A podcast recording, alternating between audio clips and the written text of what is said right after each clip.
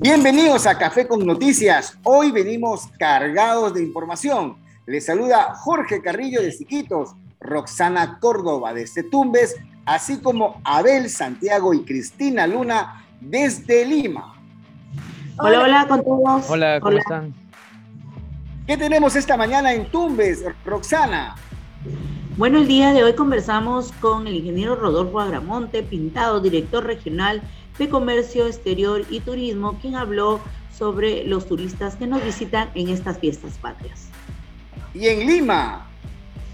Dos temas, Jorge. Uno de ellos es, por supuesto, la salida de Ricardo Gareca y en el ámbito económico el tema sin duda va a ser el ahorro y la inversión. Así es, Jorge. Después del Juane, ¿qué tenemos ahora en Iquitos? Que estuvo delicioso el podcast anterior.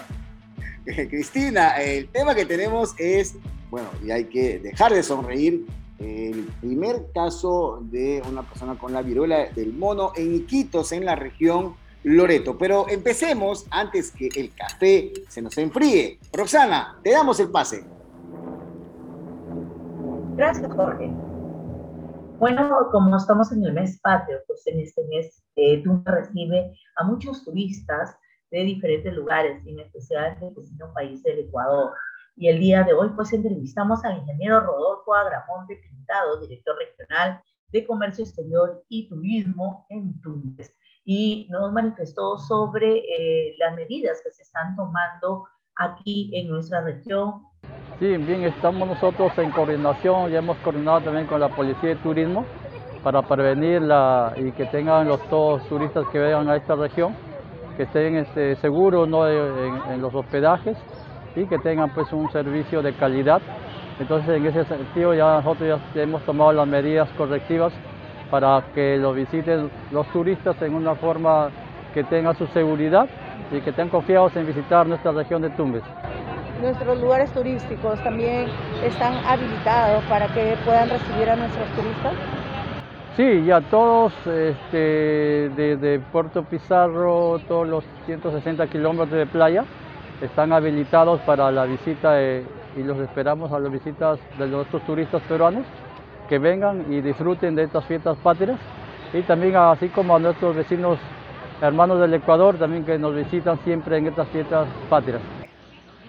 Eh, también sabemos que eh, estamos ya en la cuarta ola están tomando medidas ante esto?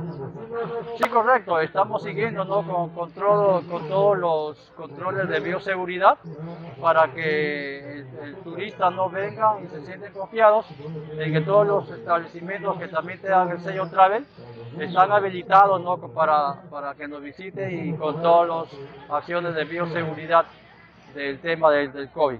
Bueno, como manifestó el director regional de turismo, el ministro eh, Abramonte, quien pues dijo que se estaban tomando todas las medidas para eh, recibir a muchos turistas siempre en este año con este periodo largo, vienen a las playas, disfrutan de eh, los paseos como por ejemplo la isla de la ballena, la isla del pájaro y de, diferentes lugares de aquí, de, de esta región, que es puro sol, que se siente pues el calorcito de muchos vecinos. Estamos preparados para recibir, para recibir a cualquier visitante que venga aquí a nuestro tumbe, tumbe rico, tumbe lleno de calor y con gente que está para atender a los diferentes eh, turistas ¿no? que visitan aquí nuestro departamento.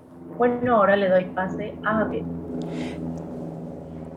Gracias Roxana por el pase. Sin duda el hecho que ha marcado la agenda futbolística en estos días ha sido la salida del profesor Ricardo Gareca de la selección peruana de fútbol, tras siete años al mando de la dirección técnica. Pero, ¿cuáles fueron las causas que originó la salida de Gareca? ¿Qué les parece si escuchamos al periodista deportivo Diego Rebagliati, quien brindó detalles de lo que pasó entre el Tigre y los dirigentes de la Federación Peruana de Fútbol en su programa Al Ángulo. Escuchemos sus declaraciones. O sea, que, trascendiera eh, en múltiples plataformas que se le iba a ofrecer 40% menos y que Gareca ya lo supiera antes de la reunión y luego eso se concretara habla de como mínimo una desprolijidad alucinante, ¿no? Una incapacidad de hacer las cosas hasta de hacerlas mal. Pues si las quieres hacer mal y no te quiere, y yo me quiero reunir contigo y no me quiero poner de acuerdo, hasta tengo que ser elegante, tengo que tener algún tipo de, un poquito de tino, de tacto, si eres alguien a quien le tengo consideración.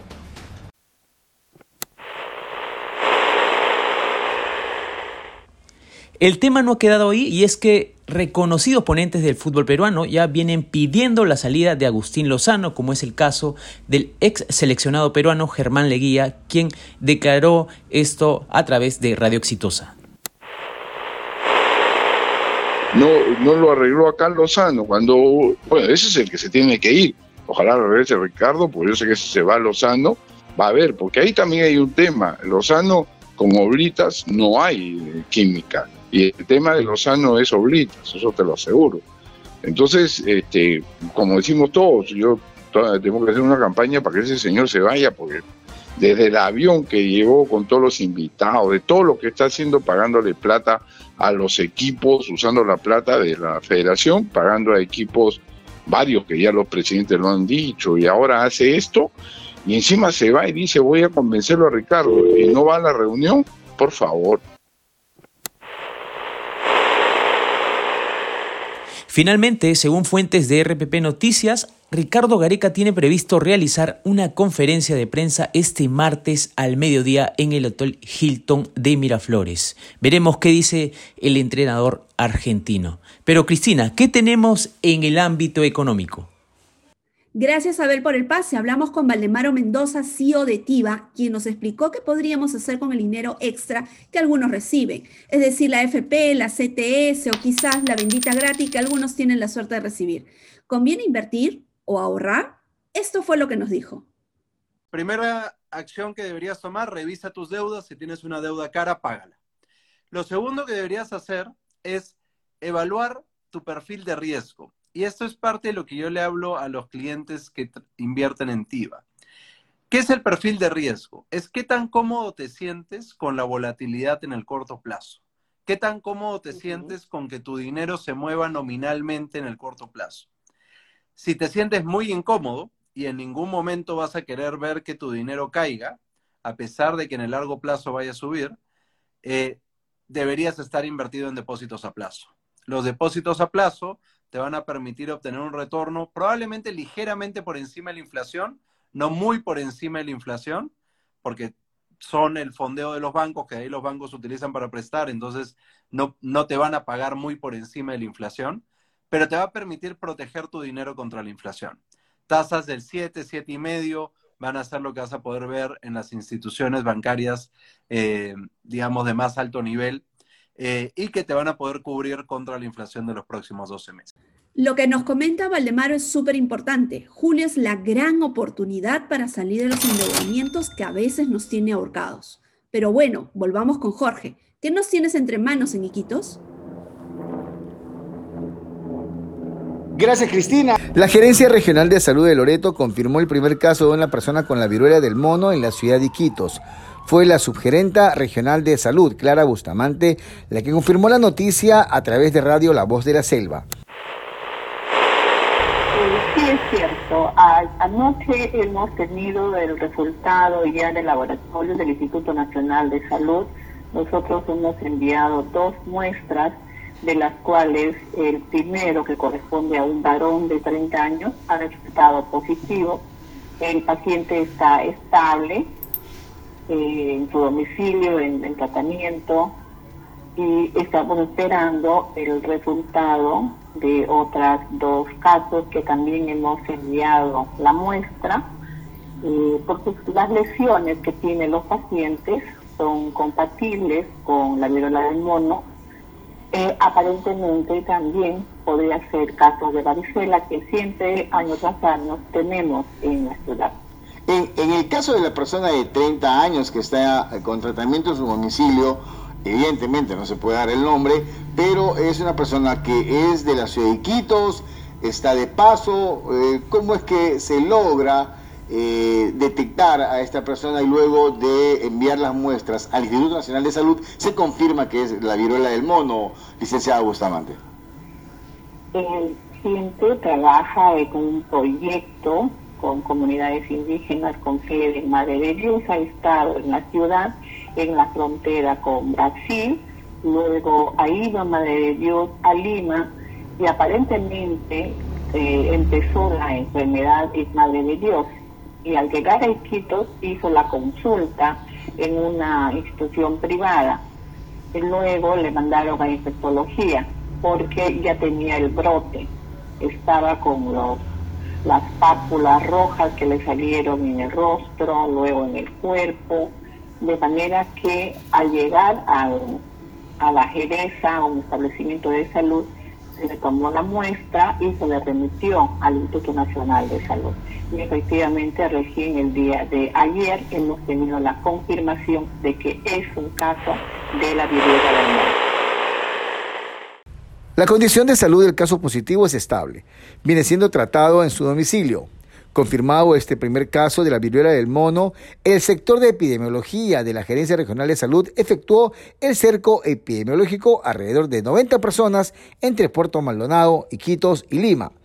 La funcionaria señaló que si bien la enfermedad de la viruela del mono no es grave, las personas deben de tomar medidas de prevención.